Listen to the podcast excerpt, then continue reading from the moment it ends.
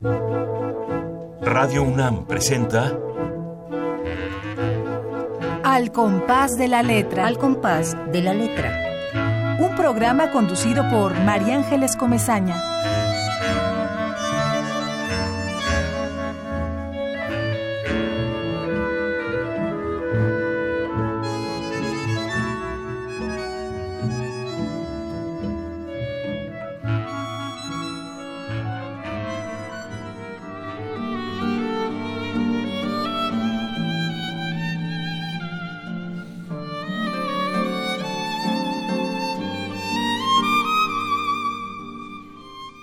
De los silencios se puede hacer un inventario, inventarles nombres y albergues, guardarles bajo llave o libertarlos. Así hay silencios vivos, taladrantes, que pueden encontrarse a medianoche, en la pupila de los cielos que sangran o el espacio que guarda el infinito. Los hay por todas partes, en las calles del alma de los solitarios y en todo lugar que conduce a ningún lado. Hay silencios que nos estallan en el vientre y un calor comienza el recorrido de la angustia, de ese no saber por dónde caminamos, silencio que a fuerza de insistir casi logra callar el ruido interno. También los hay que agrandan soledades, lejos de acompañarnos semejan agresores, mientras más callan, más hieren. Silencios misterio, que a veces son veneno, Suicidio paulatino, reloj en contra, y otras son la gloria de un condenado a vida que a sí mismo se busca entre el viento.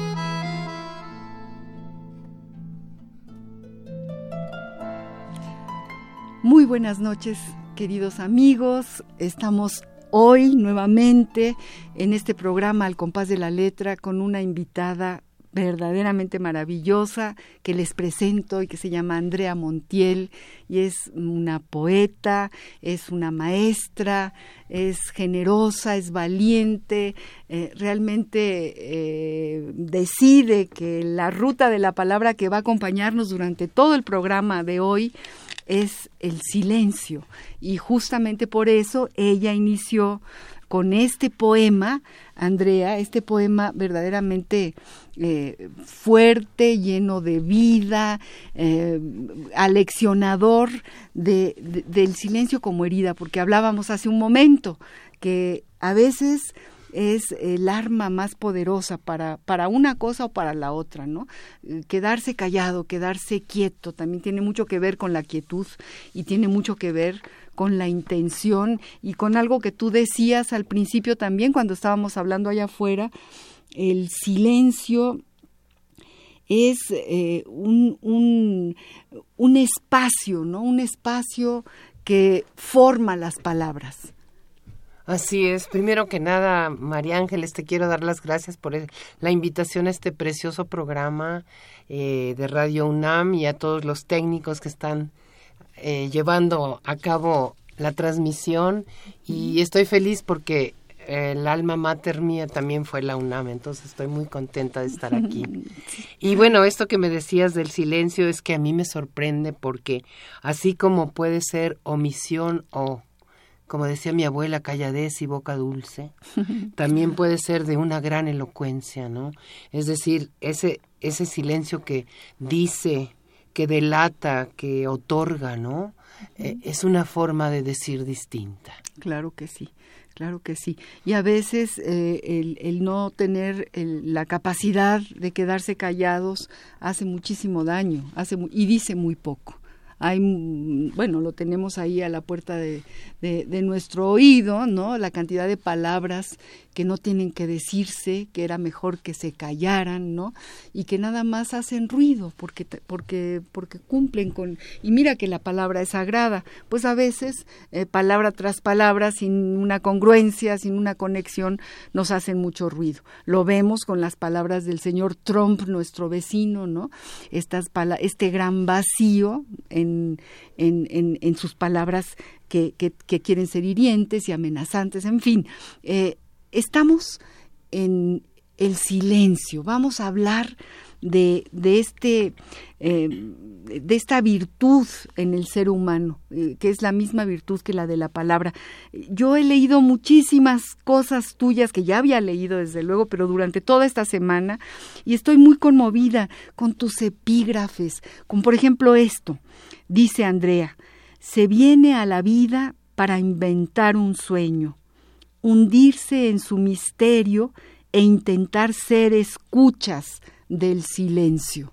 Es como una especie de, de realmente entender lo que es la vida, entender lo que hay eh, entre un latido y otro latido y cómo entre esos dos latidos se da la existencia, ¿no?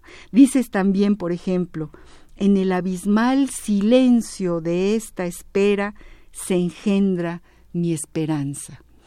Yo invito a todos los radioescuchas eh, siempre a este programa, que estén con nosotros, que nos manden sus, sus pensamientos, que nos manden sus poemas si es que los tienen, sus escritos.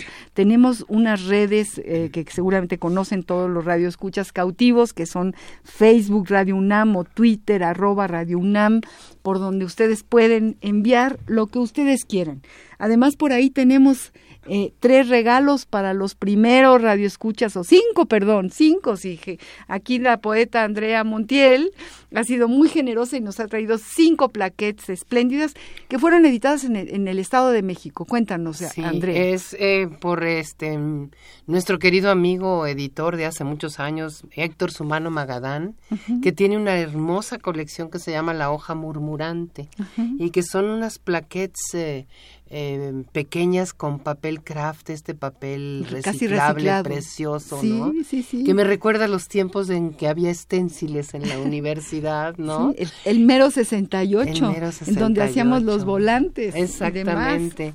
Entonces, este, pues le presenté mi trabajo, le gustó y esta plaquette que se titula Desde el olvido es un requiem a mi madre, Rosita Rimoch en donde hago un homenaje a ella, ¿no? Y a lo que podría ser cualquier eh, madre de, de, nosotros, ¿no? de, de, los, los seres humanos que, que hemos tenido y que hemos estado en los brazos de la que nos dio la vida, ¿no? Entonces, pues estuvo hecha con mucho dolor, pero a la vez con mucho gusto de poderle cantar a ella, que tanto cantó. Que era cantante de ópera. Exacto. Eh, Andrea Montiel viene de una familia de artistas, espléndidos artistas. Su padre era director de orquesta y su madre era una cantante de ópera muy, muy, muy famosa, muy conocida. Y entonces, claro, en la, en la poesía de Andrea eh, tiene, tiene la virtud de la música, ella tiene un gran oído y entonces uno puede ir leyendo sus poemas con una fuerza impresionante y escuchando la música de las palabras. Esta es una de las cosas que a mí más me emocionan de, de leerte, Andrea. Gracias, María Ángeles. Pues, pues sí, ahora sí que tengo la música por dentro, porque desde muy chica, desde muy niña, eh, lo que escuché fue música en mi casa, ¿no? y, y, precisamente mi padre, eh, yo creo que de ahí viene toda esta obsesión mía sobre el silencio, porque me decía, la música no solamente es sonido, la música está conformada por sonido y silencio, sonido y silencio, como lo mismo después que pasó el tiempo y yo me incliné por la poesía, que es la música de las palabras, también está hecha de palabra y silencio, palabra y silencio, ¿no? Y lo dice el, el, dibujo del poema, ¿no? A diferencia tal vez de las prosas, que sus silencios son distintos, pero aquí el poema con su dibujo y sus espacios en blanco o, o sus recursos literarios, literarios, ¿no? Tienen eh, lo que podría ser esos silencios, ¿no? Como podría ser eh, este efecto de la reticencia, ¿no? Ese uso de los tres puntos suspensivos que te dejan con el final abierto. Es otro tipo de pentagrama, ¿no? Exactamente, es un pentagrama de palabras, del alma. del alma, Bueno, los teléfonos para que ustedes llamen eh, 5523 7682 y 5523 5412 llamen para llevarse estos cinco regalos de la poeta Andrea Montiel, que tenemos el privilegio de contar con ella en esta noche de jueves. Los jueves, este, para nosotros ya son muy, muy todo el día desde que amanece, le damos vuelta, que vamos a llegar aquí a los micrófonos y que vamos a, a entrar en la intimidad del trabajo de, de un escritor o una escritora. Porque fíjate que de las cosas que a mí más me conmueven y, más me gustaría que nos contara es, es, en este proceso de escribir, yo te imagino porque conozco tu bellísima casa, tu ventana frente al jardín, eh, todo lo que tú guardas, así como, como tus eh, objetos eh, que, te, que te apoyan, que te acompañan en la vida, ¿no? ¿Cómo es este proceso de, de incubar eh, un, eh, el latido de un poema? ¿Cómo te late y cómo te sientas en la hoja en blanco? Que la hoja en blanco también está en silencio y empiezas tú a darle el sonido de la poesía. Bueno, eh, yo creo que el silencio no existe, para empezar, ¿no? creo yo que por eso, de alguna manera, le, le di el título a uno de mis libros eh, en donde conjunté todos estos poemas sobre el silencio que siempre me ha obsesionado desde mis primeros escritos, pero después vi que había tanta producción de cuestiones temáticas sobre el silencio que pude conjuntarlos en un libro que titulé Silencio Impostor. aquí lo tenemos. Porque creo que el silencio es un impostor, en este sentido de que mientras más callada estás o más callados estamos, más ruidos internos tenemos. Y yo siempre traigo un ruido interno, platico mucho con Andrea, Andrea platica mucho con Andrea, ¿no? Tal vez porque tengo una tendencia muy especial hacia la soledad y, el, y, la calladez, como decía mi abuela, y la vuelvo a repetir, ¿no? Pero todo comienza por una palabra. Por eso me encanta tu programa, porque es cierto, ¿no? Una palabra te genera todo un movimiento interno que después necesitas plasmar sobre el papel, ¿no? Y entonces, este, esa palabra eh, es la que se plasma y de ahí viene todo toda una hermandad de palabras, viene otra que se liga con otra y otra y empieza a formarse el poema. Tal vez no en las primeras líneas, ¿no? Eh, yo soy tallerista de hueso colorado, tanto cuando tomé clases con mi queridísimo maestro Carlos Illescas y también con Juan Bañuelos y con Alberto Blanco y con José Luis Rivas, magnífico poema tuxpeño. Y, y, realmente eh, me di cuenta que eh, la palabra es lo que inicia ese respiro. Y, y sí, sí, sí, tengo, tengo aquí algo que me gustaría... Vamos a pasar a, a, una pequeña sección, porque además tiene mucho que ver con lo que estás diciendo, para después entrar con ese poema maravilloso que tienes ahí. Eh, hacemos un ejercicio de qué dicen los fríos diccionarios de la lengua española sobre la palabra que conveniste que atravesara nuestra hora, nuestros 45 minutos, ¿no? Vamos a ver qué dice Casares, el diccionario ideológico de la lengua de Casares, que está interesante lo que nos dice sobre la palabra silencio. Va. La ruta de la palabra.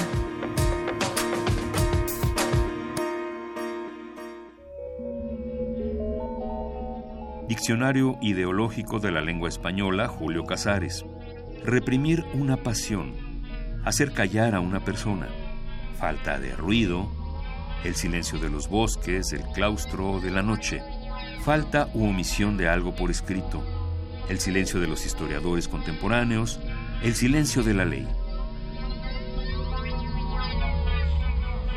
Diccionario ideológico de la lengua española, parte analógica. Silencio, nudo en la garganta. Omisión, elipsis, atajo, laguna, sigilo, secreto, reserva, mordaza, disimulo, mudes.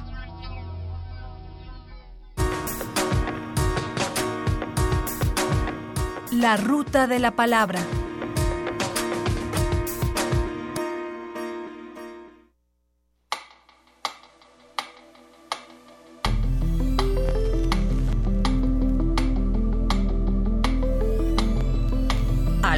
De la letra.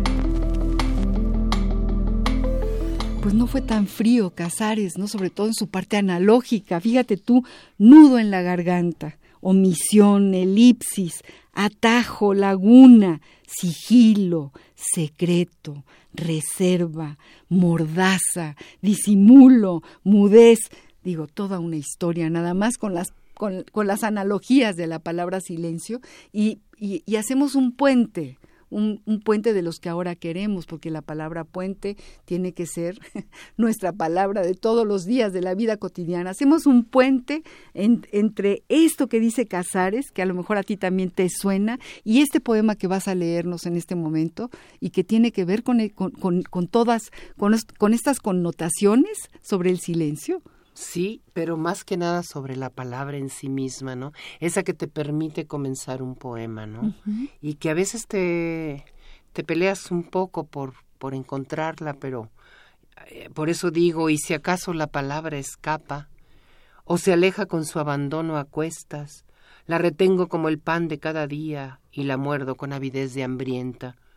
La palabra que salva, reta, mata, la que horas me encierra hasta que teje sus sonidos, la que bordo con celo para que deje de ser ruido, la palabra de vocales sonoras y consonantes sordas, la que me escucha decir que amo y siento, o la palabra reseca que vive entre los seres del desierto, esa palabra grieta sin humedades, sin deseos, la palabra que me consume, bebe, drena, no le basta la tinta y absorbe de mi sangre, palabra murciélago revoloteando entre mis vísceras, carnívora, parásito anélida de boca chupadora, le quisiera entregar lo que me resta a cambio de una taza de mar y de esperanza.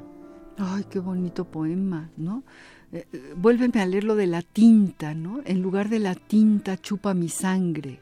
Qué cosa más maravillosa y más, más llena de fuerza la palabra que me consume, bebe, drena, no le basta la tinta y absorbe de mi sangre. Uy, uy, uy. Magnífico poema. Gracias, Andrea. Querida, pues es, es la sensación que, que tiene uno cuando cuando esas palabras este, o te están sirviendo mucho o te están, traicionando, y no puedes decir lo que quieres decir del todo, ¿no? Rápidamente, para que los radioescuchas sepan eh, un poco la semblanza, la trayectoria de nuestra querida poeta Andrea Montiel, porque ya me dijeron que tengo que decir el nombre de, de mis invitados, yo aquí los veo y ya lo doy por hecho, que todo el mundo, pero igual alguien acaba de prender el radio, estamos con Andrea Montiel, escuchando su obra poética, la maestra Andrea Montiel, voy a decir algunas cosas, bueno, ella estudió psicología en la UNAM, eh, fue investigadora en el Colegio de México, ha escrito un montón de libros, les, les digo rápidamente algún, algunos títulos, ha escrito La Casa Errante, Abrazos de Mar Incansable, Vapor de Mármol, En favor de la locura, Desde el Olvido, Silencio Impostor, que nos lo acabas de decir, eh, Cementerio de Inolvidables, que es el más reciente, el que, el que se acaba de presentar hace muy poco, que yo tuve el, gusto de poderlo presentar. Bueno, ella además eh, tiene varios premios, eh, obtuvo el premio Víctor Barbani con su poema Para recordar la lluvia y también el premio Álica de Nayarit con su cuento El fotógrafo. Escribe cuento, escribe poesía y además es una gran maestra. Y déjenme decirles que su, taller eh, es muy original porque tiene un taller terapéutico donde une todas sus capacidades eh, como escritora y su destreza y su conocimiento como psicóloga. Vamos a una pauta musical o pausa musical eh, de, algo que a lo mejor nos va a llegar a ti y a mí, que somos más o menos de esa generación, pero que es bellísimo. Vamos pues a escuchar eh, a, Simon, y, Garfunkel. en los ruidos del silencio precisamente. Vamos a Qué maravilla. Hello darkness, my old friend. I've come to talk with you again. Because a vision softly creeping left its seeds while I was sleeping. And the vision that was planted in my brain still remains within the sound of silence In restless dreams I walked alone. Narrow streets of cobblestone. Neath the halo of a street lamp, I turned my collar to the cold and damp. When my eyes were stabbed by the flash of a neon light, it split the night and touched the sound of silence. And in the naked light I saw ten thousand people, maybe more. People talking without speaking, people hearing without listening, people writing songs that voices never share. No one the sound of silence. Fool said I, you do not know. Silence like a cancer grows. Hear my words that I might teach you. Take my arms that I might reach you. But my words, like silent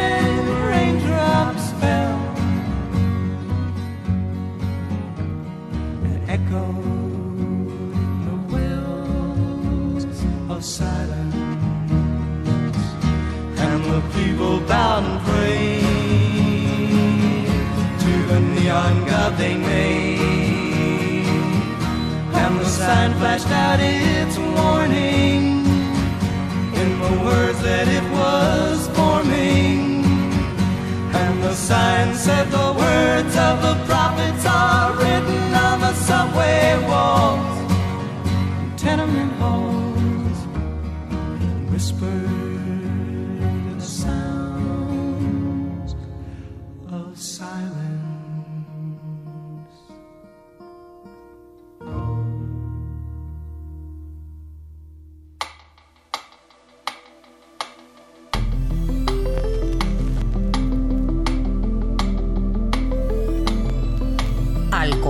de la letra.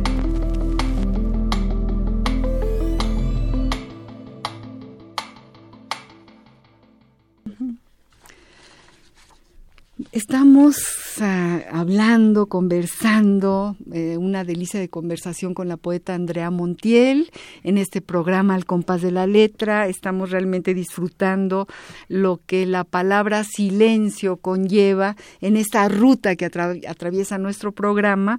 Y bueno, tenemos un montón de poemas que queremos leer déjenme decirles que los ganadores de los regalos de Andrea Montiel eh, son Jesús Ríos, Sandra Verónica Reina, Tania Elisa García, Camilo Villanueva, Oralia Estrada Vite, ya los cinco, las cinco plaquettes pueden venir por ellas el día de mañana. Gracias por escucharnos, queridos compañeros, compas. Qué bueno que escuchen a Andrea, que escuchen a la poesía y que vengan por sus, por sus regalos. Ay, gracias por el interés. no, ¿verdad? Bueno, no, pero imagínate, es todo un privilegio, ¿no? Por ahí decía eh, este también poeta y, eh, académico eh, Juan Manuel Vadillo, que no es lo mismo el silencio antes de la poesía que después de la poesía. Como no es lo mismo el silencio antes de la muerte o después de la muerte. ¿Tú qué dices? No, pues este, obviamente que no, yo creo que es como, como el prólogo y el epílogo, ¿no? Un poco. Pero eh, yo te sé contestar mejor leyendo un A ver, poema. léenos un poema. Porque antes de el comienzo este que decías tú de la palabra o, o de el preámbulo a algo, podría yo decir lo siguiente. A veces escuchar a los demás hace de mí la amante más devota del silencio. A veces una amorosa sordomuda, una querida ciega que a la oscuridad se abraza. Otras más soy un fantasma en tránsito por las calles, en espera de un cuerpo invisible para mirar sin ser mirada. Así, evanescente, quiero dilapidar mis horas frente al espejo, diseñar mi sepultura y volar sin despedirme de la tierra. Húmedamente diáfana y sin culpas deseo regresar a los orígenes. Con las manos ofrecer a un ciego las imágenes que a mi paso encuentro y compartir mi ruidoso silencio con su silencio a oscuras. ¿Qué tal? ¿Qué tal? A veces escuchar a los demás hace de mí la amante más devota del silencio. Bueno, pues eso tiene mucho que ver con saber escuchar, ¿no? Con saber escuchar. Yo, eh, ahora que, que estuve tratando de preparar qué es esto del silencio, porque suceden muchas cosas en el, los neurofisiólogos nos deberían de decir, ¿no? ¿Qué, qué pasa cuando empiezas tú a, acomodar o a cocinar? Eh, el significado de algo que no nada más es la palabra, sino es algo que, que te sucede en la vida, ¿no? Y sí, realmente eh, a veces uno tiene que quedarse quieto para que pasen los ángeles, decía mi abuela, ¿no? Cuando alguien quedaba en silencio, eh, en, algún momento de la tarde, decía, están miren, están pasando los ángeles, ¿no? Y efectivamente los ángeles hablaban, ¿no? Hablaban, eh, componían o llenaban esos silencios, ¿no? Pero fíjate, escuchar a los demás, como dices, hace de mí la amante más devota del silencio.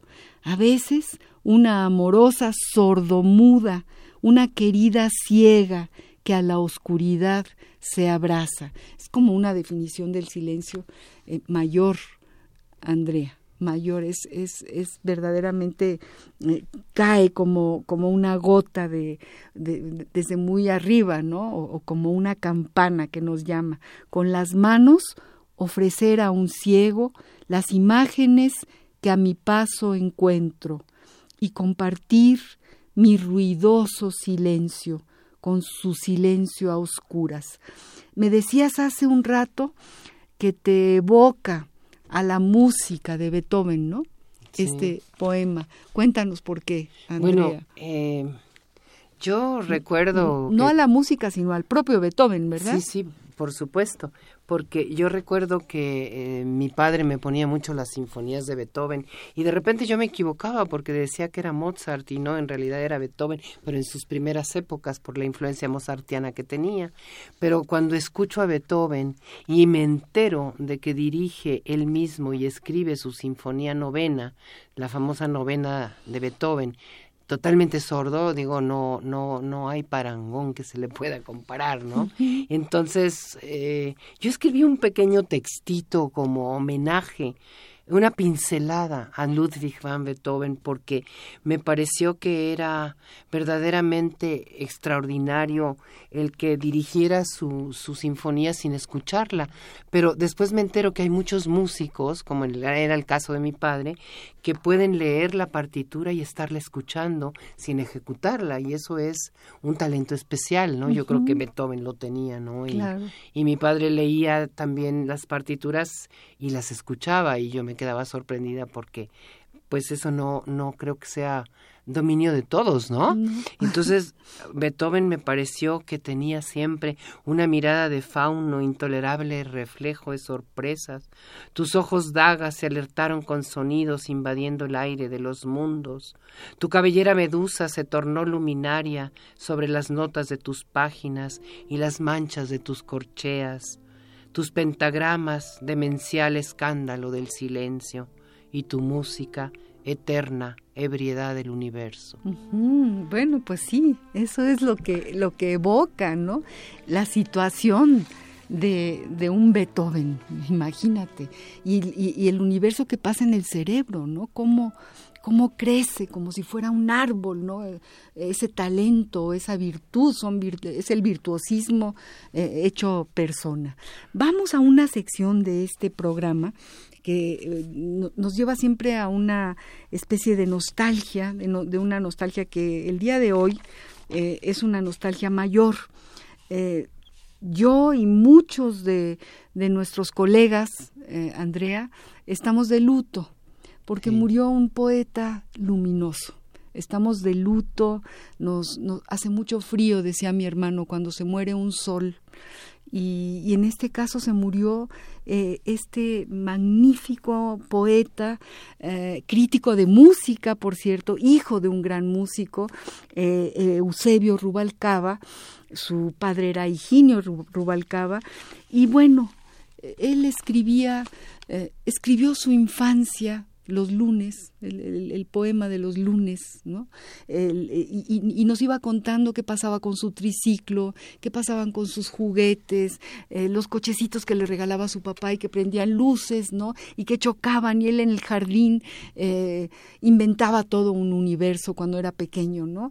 Y bueno, eh, su, su, capacidad era un melómano crítico de música, hacía escritos magníficos, trabajó mucho en el financiero y yo encontré un papeleando que por cierto ya lo habíamos platicado en este programa, pero que hoy precisamente como homenaje a Eusebio Rubalcaba, a quien quise muchísimo y creo que voy a seguir queriendo porque su poesía lo va a mantener vivo, eh, vamos a leer un, un pequeño, unas pequeñas notas de este artículo que escribió Eusebio, eh, que se llama Fotografías y Evocaciones, con los oídos abiertos, porque él siempre tenía los oídos abiertos.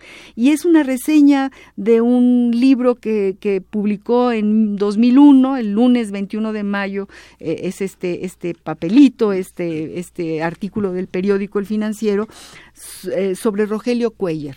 Y habla de personajes, pero entonces los, los, vuelve a retratar nuestro querido Eusebio Rubalcaba. Voy a leer eh, el último el último eh, en el que él habla, Eusebio, de su gran maestro, de Enrique González Rojo, a quien saludamos, a quien queremos y quien seguramente estará igual de triste que nosotros por la marcha de Eusebio. Eusebio dice esto, o dijo esto, sobre Enrique González Rojo, su gran maestro. Dice así nuestro papeleando de hoy. Que si lo conozco, que si lo conozco, imperativo, Hemos compartido vino, poemas, sinfonías de Schumann, también hemos amado a las mismas mujeres. ¿Alguna vez nos dedicamos a eso, a compartir el amor de las musas? Nos desafiábamos a ver quién de los dos las conseguía primero. Se valía todo menos pegarles.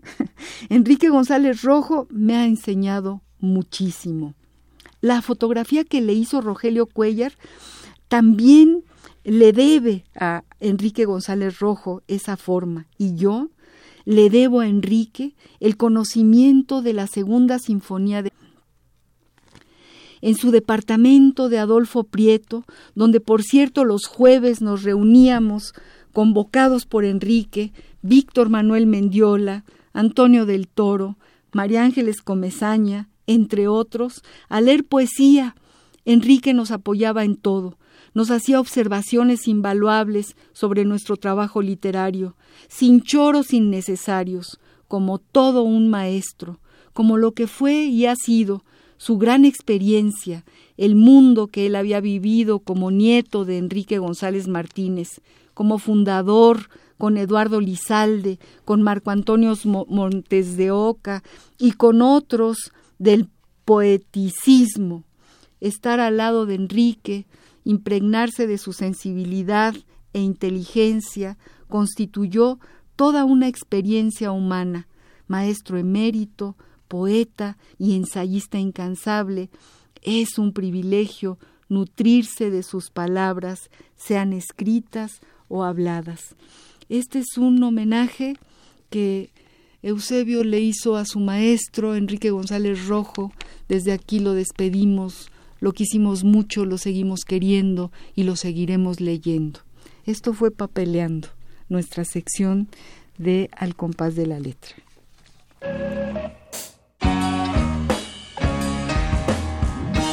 Papeleando.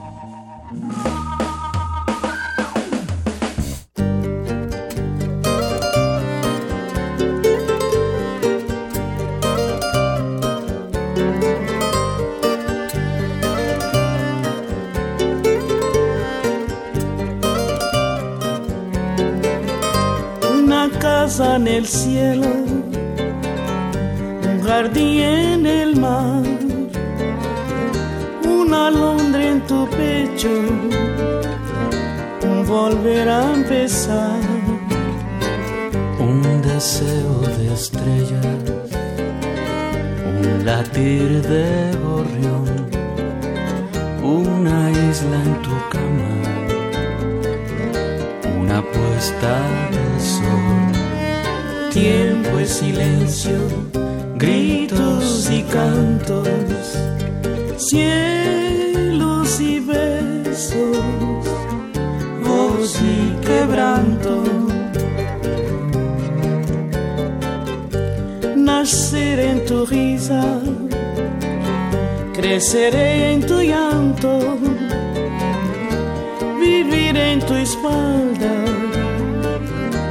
morir en tus brazos. Tiempo es silencio, gritos y cantos,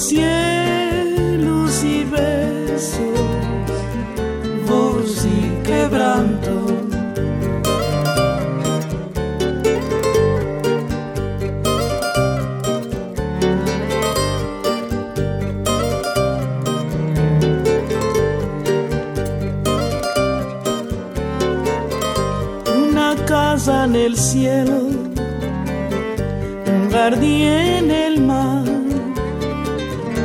una alondra en tu pecho, un volver a empezar, un deseo de estrellas, un latir de gorrión, una isla en tu cama,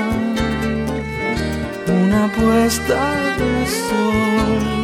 Tiempo es silencio, gritos y cantos, cielos y besos, voz y quebranto, gritos y cantos, cielos y besos, voz y quebranto, voz y quebranto y quebranto,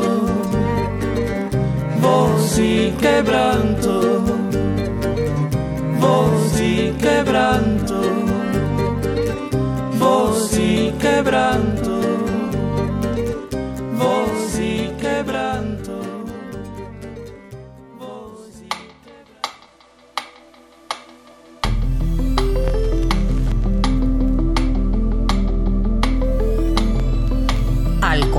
de la letra. ¿Qué tal? eh? Cesárea Évora y Pedro Guerra, nuestro querido Guerra, este joven, ¿no? Abajo del puente del río hay un mundo de gente, hay un mundo de gente. Bueno, es toda una sorpresa eh, la, música. Y ahora con Cesárea Évora, voz y quebranto, tiempo y silencio, nos llega, nos llega al corazón, eh, nos, nos abriga en este programa eh, en que estamos platicando con Andrea Montiel, la poeta, la queridísima poeta Andrea Montiel, que además tiene un taller en este momento al que invitamos a quien quiera aprender a escribir y aprender a curar el alma, porque ese, cuéntanos, es un taller terapéutico.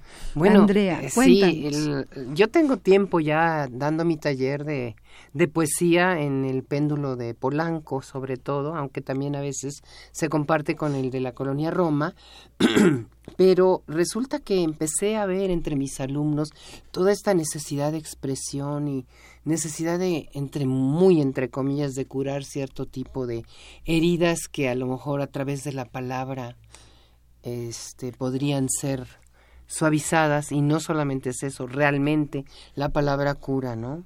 No en balde esta primera eh, acercamiento hacia lo que es el concepto de la catarsis por Aristóteles, ¿no? En donde la liberación interior a través de la palabra escrita es una definitiva este, manera de comprobarla, ¿no? Y estuve leyendo, ¿no? Porque aparte de, de mi vocación, que es la escritura, junto con mi profesión, que es la psicología, empecé a, a darme cuenta que estaban muy cercanas y decidí cambiar mi taller de solamente los, los digamos, eh, principios o la, la, la parte mm, teórica de la escritura, darlo en, en términos terapéuticos.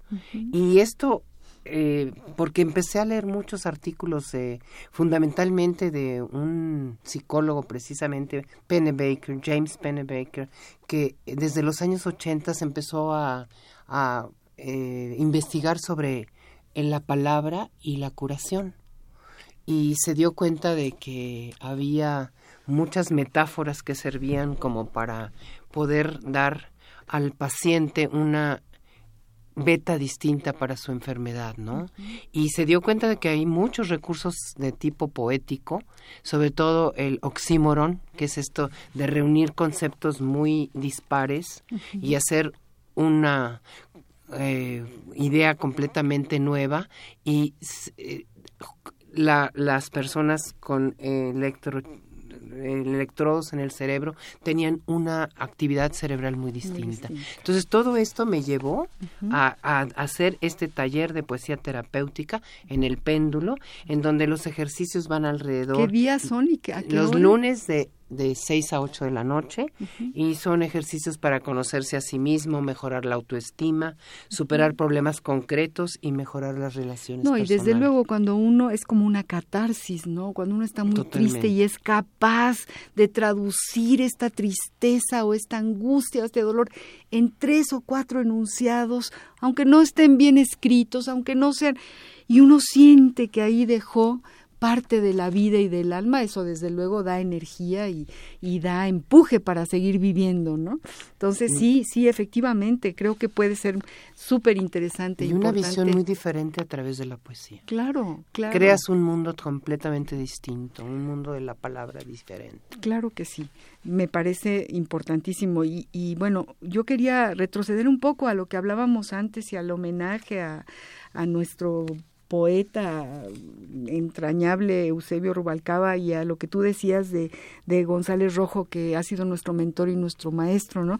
Eh, nos decía Andrea Montiel que, que tu padre hizo música para unos sonetos para Enrique González Rojo y, y lo invitó a su casa y No, esas para su abuelo. Ah, para el abuelo. Para el abuelo, para para el abuelo. Enrique González Martínez. Y fue Enrique González Rojo a la casa, a la para casa escuchar, para estos- escuchar esos estas sí, porque composiciones. En- Enrique eh, también es melómano. También, Sí, por Y supuesto. claro que eh, eran como los vasos comunicantes con nuestro querido eh, Eusebio Rubalcaba.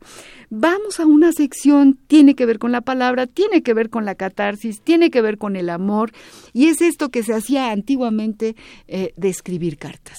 Tenemos esta, esta sección, epistolario, domicilio conocido, y ahora vamos a escuchar eh, una carta de, ni más ni menos que del que tórrido amor de Frida Kahlo a su querido Diego. Epistolario. Domicilio conocido. Domicilio conocido.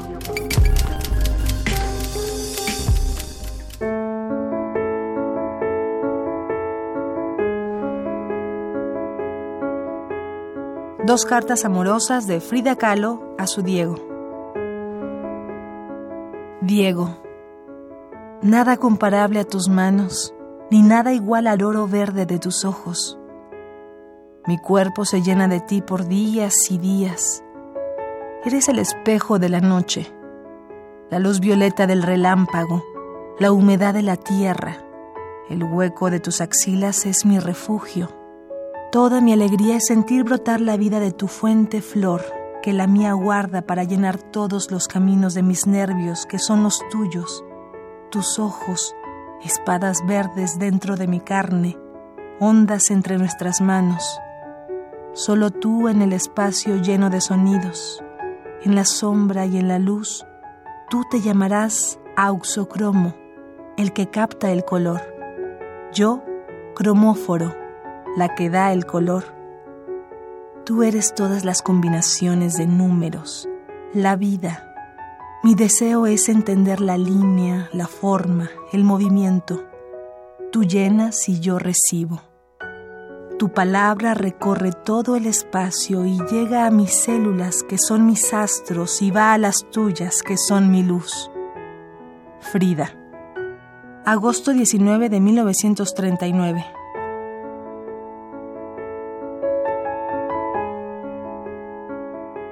mi niño. Hoy hace diez años que nos casamos. Tú seguramente ni siquiera recordarás el día, ni la fecha, ni nada. Yo sí. Ahí le mando esas flores y en cada una un montón de besos y el mismo cariño de toda la vida. Hoy en la mañana me acordé de aquella cuando desperté y dijo, Zócalo, ya es red de tarde para irme a la escuela. 20 de agosto de 1939. Te adora tu Frida.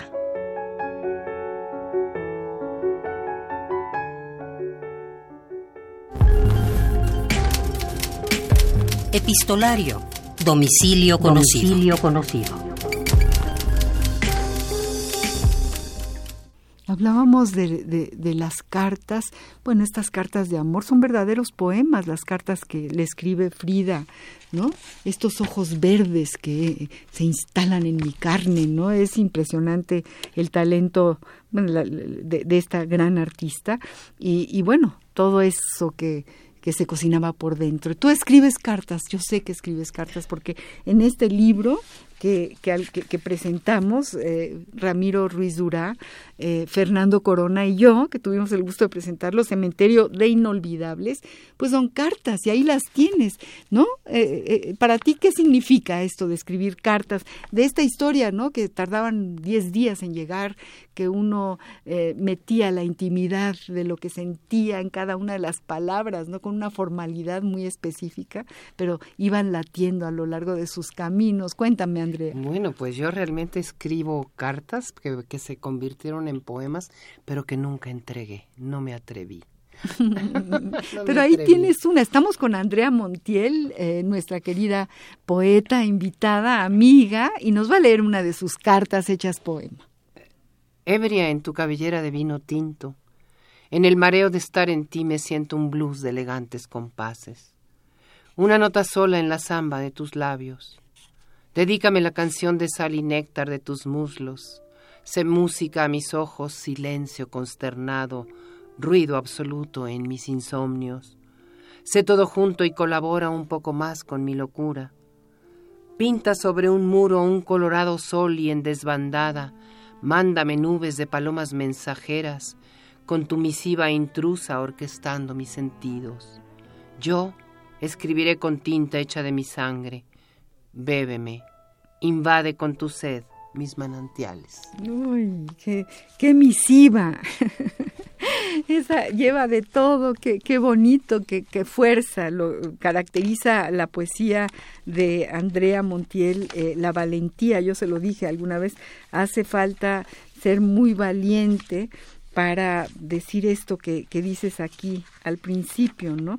Para ser huérfana de sitio. Yo, a mí me impresionaba muchísimo este poema, ¿no? Mi corazón amó personajes inventados, o sea, esta verdadera valentía de decirte, de abrirte y, decirte las cosas que realmente te han estado pasando y que te han dejado una huella muy profunda y que eres capaz de soltarlas aquí en la, en la, en la página en blanco, ¿no?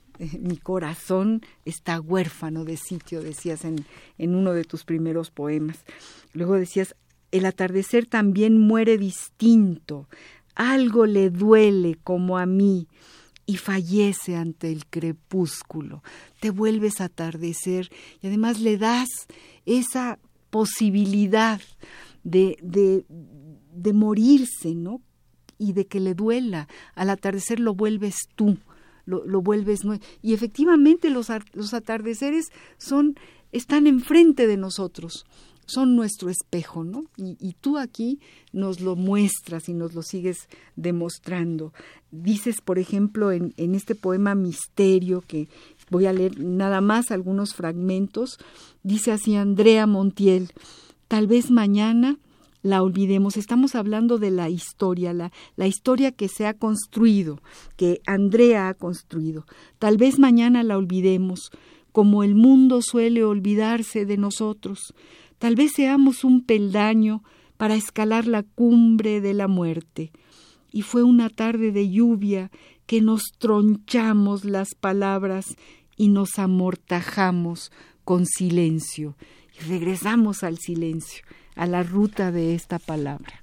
Uy, este, Andrea, nos enseñas muchas cosas, porque la poesía también no me gusta la palabra lección, pero da lecciones, lecciones humanas, ¿no? Es lo humano lo que prevalece. A mí me gustaría decir lo siguiente, yo creo que tú también eres una poeta espléndida y yo no sé tú, pero yo me atrevo más a confesarme en el papel que a decírselo a alguien. Y es ahí donde la sanación se da.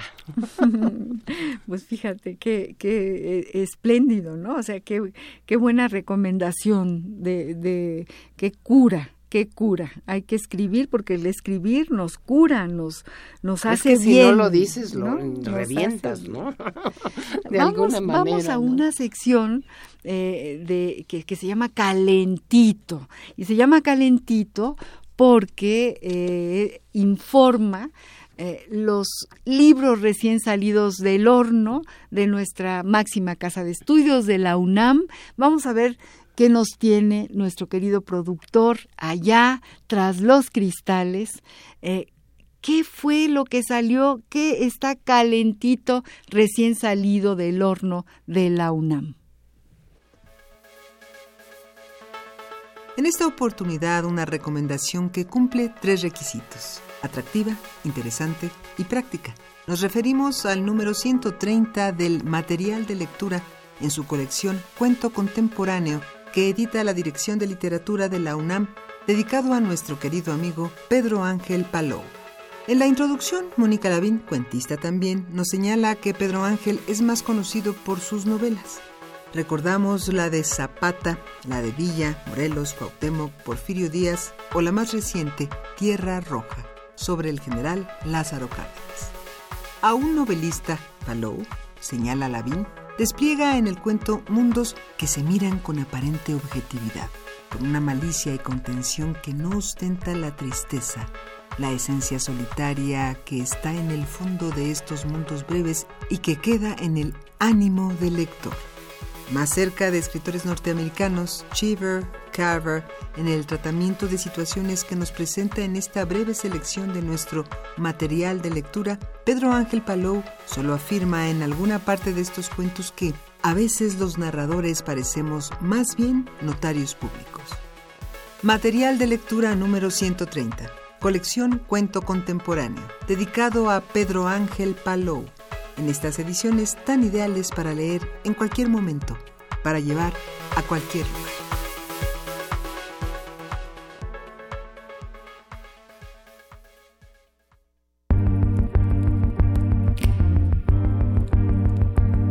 Tercera llamada. Tercera.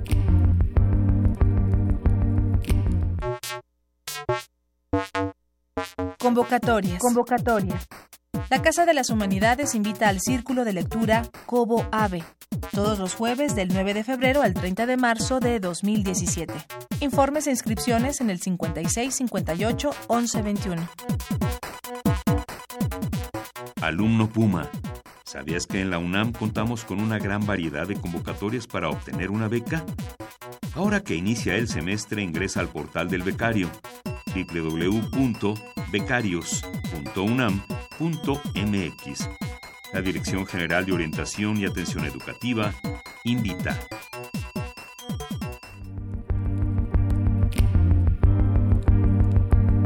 Tercera llamada. Tercera. Hemos llegado al final, qué pena. Andrea Montiel, nuestra poeta invitada, qué delicia estar contigo, estar cerca de tu poesía, de, de todo lo que haces. Y, bueno, si la vieran, además es la, poeta más hermosa de, del, gremio, digamos. Bueno, hay muchas muy hermosas, pero ella es una de las más hermosas de este gremio. Hemos estado felices escuchándote, Andrea. Te agradecemos muchísimo que estés aquí con nosotros, que hayas pasado estos minutos con nosotros en Al Compás de la Letra. No, al contrario, las gracias son de acá para allá, porque realmente es una delicia este programa. Gracias a ti y a todos tus tu equipo por este yo soy parte de ese equipo este, soy equipo de ellos de, de, mi querido Agustín Muriá en los controles técnicos de Miguel Ángel de Jesús en la asistencia de producción y desde luego de Baltasar que es nuestro mero, mero productor de, de, este programa. Y bueno, espero que sigan escuchándolo. Andrea, querida, gracias por estar aquí de nuevo. Espero que el próximo jueves eh, estén con nosotros. Vamos a invitar, hemos invitado a un poeta joven, espléndido, también eh, académico, maestro en lengua y literaturas española, españolas que es nuestro querido Fernando Corona, un amigo también muy, muy querido y además un amante de la poesía, un amante de la música, un amante de, del buen vivir, del buen ser. Y por ahí eh, también nos dicen que por favor vuelvas a hablar del curso que estás dando, de tu taller. ¿sí? del taller de, de terapéutico que por ahí han, han, llamado para preguntar que dónde es, ah, que cómo le pues, hacen para inscribirse, para curarse con la poesía de Andrea Montiel. El taller es eh, de escritura terapéutica, específicamente poesía, en lo estamos enfocando por el lado poético, es en el péndulo de Polanco eh, de los lunes de 6 a 8 de la noche. El trimestre, en este caso ya comenzó, pero podríamos este eh, muy bien incluirlos. Este, sí, y que se inscriban para el próximo trimestre o venir a escuchar. Nos dicen que tenemos que irnos, no los que estén interesados llamen, métanse a internet, vean dónde está eh, el péndulo de Polanco para asistir a este programa. Yo quiero simplemente despedirme agradecerle allá a los que están en Quintana Roo, por allá, por Playa del Carmen está Víctor Vivas Valdés, un abrazo muy fuerte, está Victoria Novelo, un abrazo muy fuerte, está un carpintero ebanista que se llama Joel Peña, le mandamos un abrazo muy fuerte y a todos los que nos escuchan, estamos muy contentos de estar en este programa. Gracias Andrea, muy buenas noches tengan todos ustedes y hasta el próximo jueves. La palabra, la muerte sin querer se hace una ofrenda que pacta con el dolor. O pasa un ángel, se hace leyenda y se convierte en amor. Ahora comprendo cuál era el ángel que entre nosotros pasó. Radio UNAM presentó al compás de la letra. Al compás de la letra. Un programa conducido por María Ángeles Comezaña.